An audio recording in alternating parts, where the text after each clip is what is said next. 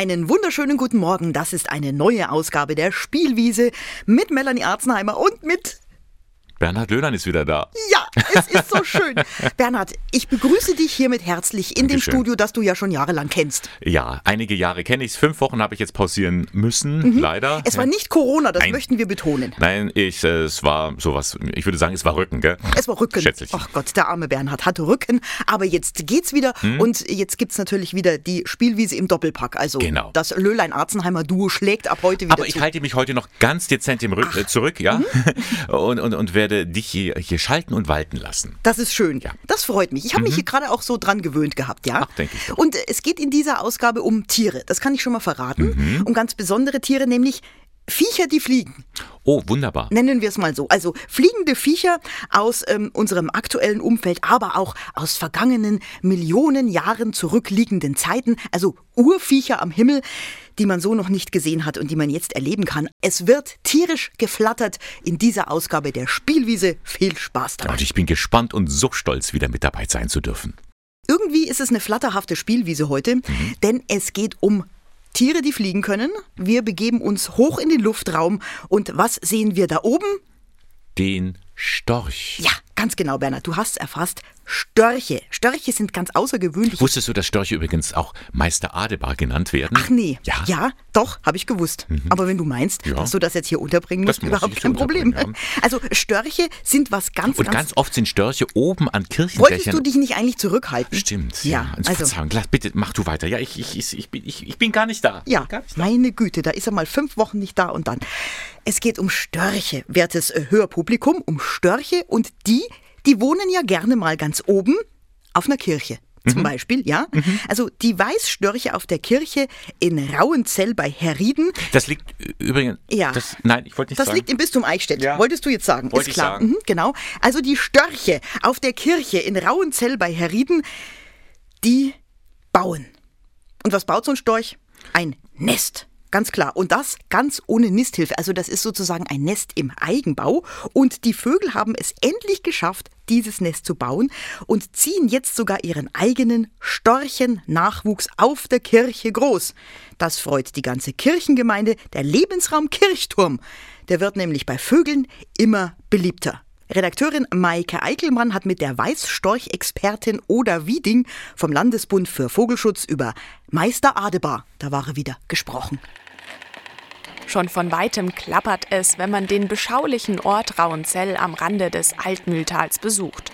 Das Klappern kommt von der katholischen Kirche mitten im Ortskern, denn hier haben sich Weißstörche auf dem Kirchdach ihr Nest gebaut.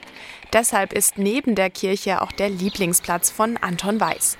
Man nennt ihn auch den Storchenpapa von Rauenzell.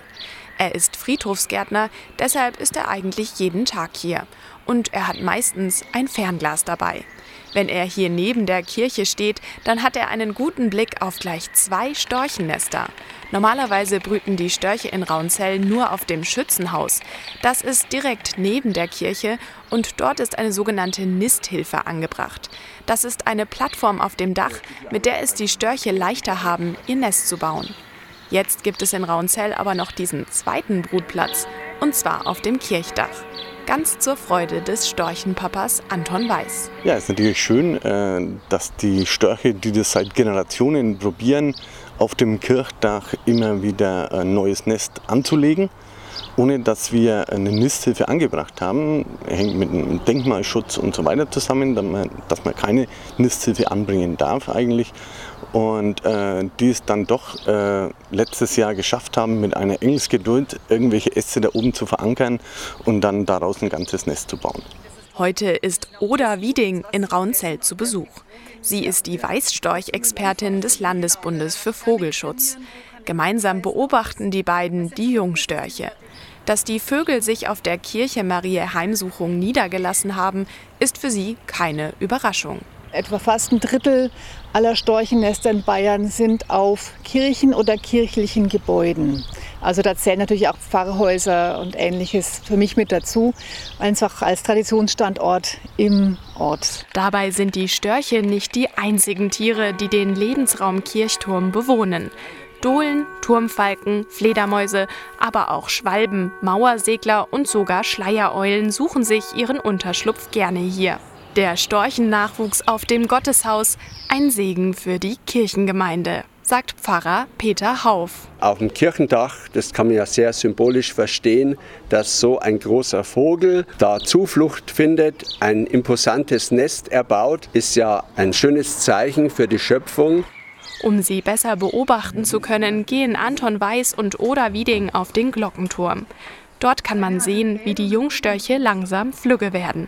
Etwa sieben Wochen alt sind die Jungstörche in Rauenzell. Da lernen die Jungen immer mehr auf den Zehen zu stehen und dann geht es natürlich auch los. Die müssen trainieren, die müssen ihre Flugmuskulatur erstmal trainieren. Das heißt, die flattern immer wieder und die spüren dann natürlich auch den Luftwiderstand und dann fangen sie an, immer größere Hüpfer zu machen.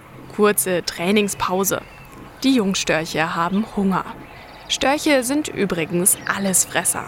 Die Nahrung würgen die Elternstörche für die Kleinen wieder hoch. Hm, lecker. Und danach wird eifrig weitergeklappert. Klappern ist beim Storch einfach das Mittel der Wahl, um sich zu verständigen. Die singen ja nicht, sie können auch ein bisschen fauchen. Ähm, und jedes Mal, wenn ein Eistorch zurückkommt zum Nest, dann begrüßt ihn der andere. Und sogar die Kleinen können ab dem ersten Tag schon so was Ähnliches wie klappern und betteln damit auch ihre Altvögel an. Übrigens leben Störche in einer Saisonehe. Das bedeutet, sie suchen sich jedes Jahr einen neuen Partner.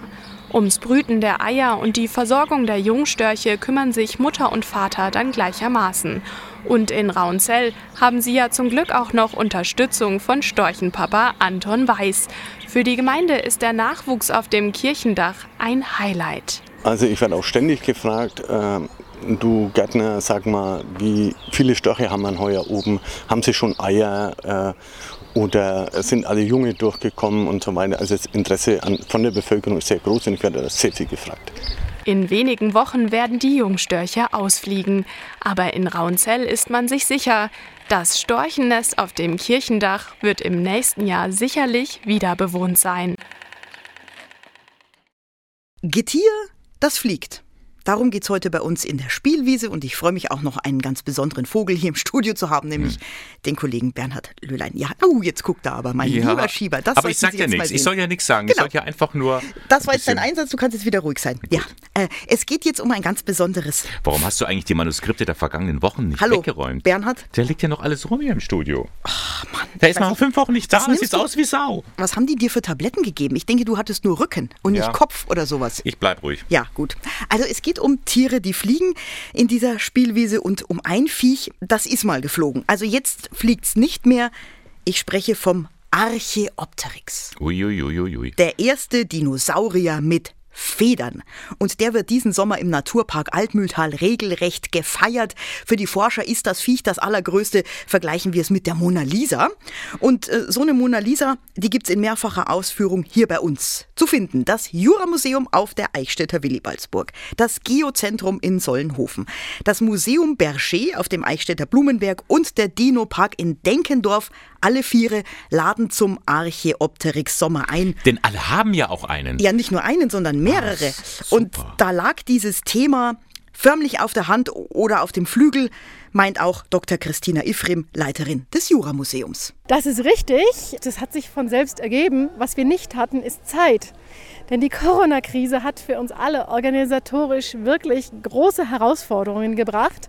Bei uns auf dem Jura-Museum kam dann auch noch die Großbaustelle und die Riff-Evakuierung dazu. Also wir tanzen gerade auf einigen Hochzeiten gleichzeitig und können uns über Langeweile nicht beklagen.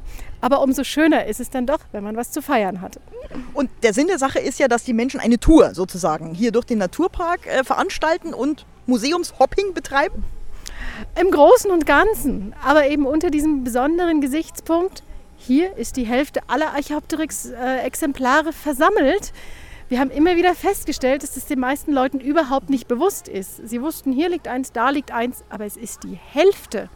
Das ist die größte Archaeopteryx-Dichte der Welt. Tja, und wer jetzt auf der Spur des Archaeopteryx unterwegs ist, der kann sogar ein Diplom erwerben. Mehr dazu weiß Dr. Frederik Spindler vom Dino-Park in Denkendorf. Wir benutzen unseren gemeinsamen Flyer auch gleichzeitig als mögliche Stempelkarte. In jedem Museum kann gestempelt werden. Wer den vierten erhält, hat sich das Diplom erarbeitet. Das ist also kein Sachpreis, weil wir wollten wirklich vermitteln, dass das Besuch eines Museums an sich schon sehr viel bringt. Und das ist eigentlich nur die Erinnerung daran, ich habe es wirklich gemacht, mal eine größere Sache durchgezogen, vier und damit eine ganze Region zu erkunden. Und es gibt den Kunstwettbewerb. Jeder kann sich Gedanken machen, wie der Urvogel gelebt hat, wie er ausgesehen hat, wie er in seiner Umwelt war in jeder erdenklichen Form. Wer da was schmieden will, etwas meißeln, etwas malen, zeichnen, es geht alles. Und es darf jeder teilnehmen, egal welchen Alters. Und unter den Besten für jeden Jahrgang werden wir dann verlosen. Da gibt es Familienjahreskarten für gleich alle vier Museen zusammen. So, jetzt kann man natürlich so einen Urvogel anschauen, erforschen, ja, das ist das eine.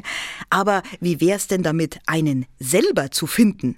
Dazu muss man nicht Paläontologie studiert haben, man muss einfach nur auf den Blumenberg in Eichstätt kommen, da findet man nämlich einen Steinbruch, der zum Museum Berger gehört. Und da besteht jetzt die Möglichkeit, die versteinerte Verwandtschaft des Urvogels zu finden, verrät Georg Berger. Da ist natürlich die Chance, dass da irgendwelche Vettern, Schwestern oder womöglich die Urenkel oder irgendwie sowas noch äh, rumliegt. Man muss bloß danach suchen. Also die Chance, was zu finden, ist immer da. Man muss die Platten auseinanderkleben, kriegt genau die Gebrauchsanweisung, wie das funktioniert bei uns im Museum oder im Steinbruch. Und dann hat man auch eine Chance. Aber wie gesagt, man muss suchen, sonst hat man keine Chance. So ein Archeopteryx wäre natürlich ein toller Fund. Ich glaube, der ist relativ unbezahlbar, oder? Das ist immer die Frage der Qualität. Bei allem, bei allem ist die Frage immer die Frage der Qualität. Äh, dann kommt noch dazu, dass es eben dann auch ein Liebhaberstück sein wird.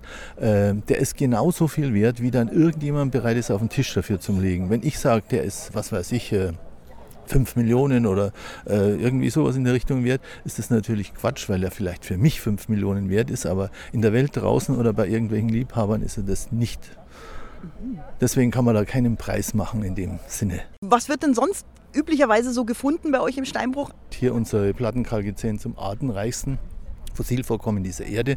Artenreich heißt, äh, es gibt also an die acht, fast 900 verschiedene Arten, die man hier finden kann. Kannst du aufzählen? Könnte ein bisschen dauern.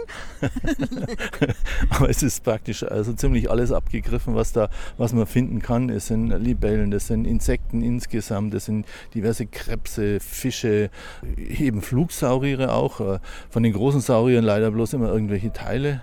Also bei uns im Museum gibt es ganz neu, äh, ist noch unter Untersuchung, wahrscheinlich der Zahn von einem äh, Elasmosaurus, also einem, einem Plesiosaurier, das sind die langhalsigen.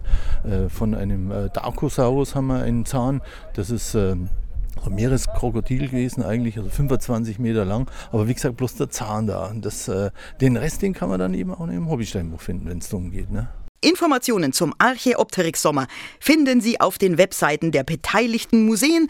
Ich sag's gern nochmal: Juramuseum Eichstätt, Geozentrum Sollenhofen, Dinosauriermuseum Altmühltal in Denkendorf und Museum Berger in Eichstätt. Und Flyer und Stempelkarte für das Forscherdiplom gibt's vor Ort oder auch in der Touristinfo in Eichstätt oder dem Infozentrum Naturpark Altmühltal. Also in diesem Sinne guten Flug durch die Welt des Archäopteryx. So, jetzt haben wir ganz schön viel über diese, diese Tiere, die fliegen können, äh, gehört. Ja, äh, Flugtiere, unser Thema heute in der Spielwiese. Melanie, gestattest du, dass ich jetzt auch mal einen Beitrag äh, anmoderiere? Natürlich, ich glaube, das ja. tut ja auch gut. Also ja. ich meine, man soll sich ja auch mit Rücken bewegen. Ja, also, so eine, ja man, man, muss sich wieder langsam ja. in diese Sendung hinein grooven. Ja, ja und, und die Frage an dich, Melanie, hast du schon mal eine Fledermaus von nahem gesehen? Von ganz nah nicht, mhm. aber ich gebe zu, in meinem Garten ist eine zu Hause und die fliegt abends gerne am Fenster vorbei. Ja. Ja. Weißt du übrigens, warum Fledermäuse meistens immer nur nachts fliegen? Sie stehen so auf dunkle Sachen? Nee, damit man nicht sieht, wie sie ständig gegen die Wände knallen. Glaubst ja selber nicht. Ja, also, also, also äh, Fledermäuse sind lautlos wie die Nacht. Ja, aber man merkt, sie kommen manchmal dieses Piep, Piep, Piep, so ein kleines Fiepen und dann weiß man, oh, da war gerade eben eine. Sie leben an vielen Orten, an denen wir täglich vorbeikommen, Stimmt. aber für uns sind sie trotzdem unsichtbar oder fast unsichtbar. Auch deshalb wird den Fledermäusen jedes Jahr im August immer ein ganzer Abend gewidmet. Im vergangenen Jahr war Maike Eickelmann dabei und hat den Fledermäusen in der Kirche von Pfünz mal zugeschaut. 350 Kirchenbesucher sind in der St. Nikolauskirche in Pfünz immer dabei. Und zwar unter dem Dach. Denn im Pfünzer Kirchturm haust eine gefährdete Tierart, die Fledermaus. Die aktive Fledermausschützerin Ruth Alt erklärt, dass sich bei der Hitze die Tiere im Gemäuer verstecken, wo es kühler ist. Das ist ein, äh, eine Wochenstube der großen Mausohren, also Mutter-Kind-Quartier sozusagen. Die leben hier vier bis fünf Monate, bis die Jungtiere groß genug sind. Also jetzt im Spätsommer werden dann alle wieder ausgeflogen sein und dann einige Monate keine Fledermäuse da sein. Die Mesner und Kirchenpfleger in Pfünz möchten die Schöpfung Gottes bewahren. Daher begrüßt Mesnerin Rita Murberg die Fledermäuse unter dem Dach, auch wenn die Tiere zusätzliche Arbeit machen. Ja, grundsätzlich äh, mag ich natürlich alle Tiere. Und es ist schön, dass wir die Fledermäuse hier haben, aber es ist nicht immer äh, so von Vorteil, in der Kirche Fledermäuse zu haben, eben wegen dem Dreck. Fledermäuse ja, Dreck nein. Wir müssen hin und wieder den Dachboden sauber machen, also den, den Dreck der Fledermäuse, den Kot einfach mal zusammenkehren, neue Folie auflegen. Das ist zum Beispiel unsere Aufgabe, beziehungsweise ich suche äh, verschiedene Helfer, die das übernehmen. Und das wird sich auch nicht ändern, denn Fledermäuse sind Gewohnheitstiere. Hat man sie einmal unter dem Dach, dann bleiben sie meist auch dort. Und das bis zum Lebensende, erklärt Fledermausschützerin Ruth Alt. Sie müssen sich vorstellen, es gibt Fledermäuse seit 50 Millionen Jahren und die haben sich in der Zwischenzeit kaum verändert. Das heißt, der Fledermaus kann auch relativ alt werden und die lernt für ihr Leben lang. Das heißt, die ist standortgebunden und deshalb wäre es auch so fatal, äh, wenn da ein Quartierverlust eintreten würde. Dass es die Fledermäuse schon so lange gibt, hat einen einfachen Grund, wie staatlicher Fledermausschützer Willi Reinbold berichtet. Fledermäuse kennen keinen Krieg. Die leben im absoluten Frieden, weil sie mit dem, was sie können, perfekt sind und zufrieden sind. Die müssen nicht besser werden, die müssen nicht schneller werden, wollen nicht mehr gescheiter werden. Die sind perfekt. Wer weiß, vielleicht fühlen sich die Fledermäuse auch deshalb in der St. Nikolauskirche so wohl, einem Ort des Friedens und der Ruhe. Drum ist die Kirche auch nicht bloß unter Denkmalschutz, sondern die steht auch unter europäischem Naturschutz. Das ist FFH-Schutzgebiet, die Kirche. Im August fand die 22. Europäische Fledermausnacht an der Pfünzer Kirche statt. Der staatliche Fledermausschützer Willi Reinbold lädt jedes Jahr an diesem Tag dazu ein, mehr über die Tiere der Nacht zu erfahren. Die Besucher zieht es aus unterschiedlichen Gründen zu der Veranstaltung. Die Fledermaus ist ein interessantes Tier. Wir haben es auch schon öfters in München im Zoo erlebt und möchte es einfach heute noch mal sehen in der Natur. Weil ich sie relativ interessant finde, weil sie, glaube ich, Säugetiere sind. Und ja, das kenne ich von anderen fliegenden Tieren halt noch nicht. Man kann ja auch so Nistkästen aufstellen und wo kriege ich jetzt solche her? Soll ich selber welche bauen? Man kriegt da auch übers Internet wahrscheinlich welche, aber da wollte ich auch ganz gern ein bisschen Information.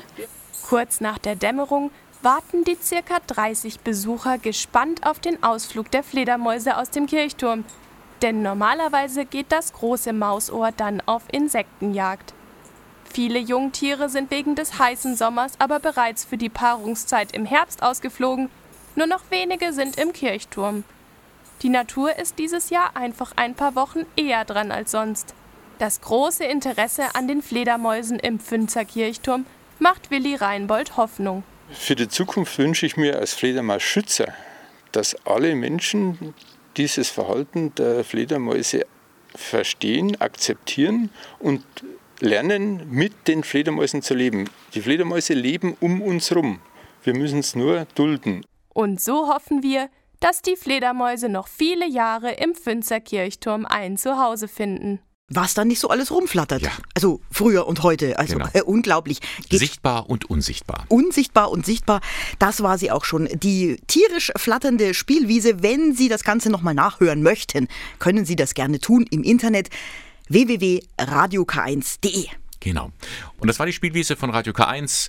Und wir freuen uns, dass wir am nächsten Sonntag beide wieder frisch, munter und gesund am Mikrofon sein ja, werden. Ja, ich bestimmt. Ich Schauen hoffentlich auch ja. wieder. Melanie Arsenheimer war das. Und Bernhard Löhlein. Bis zum nächsten Mal. Tschüss.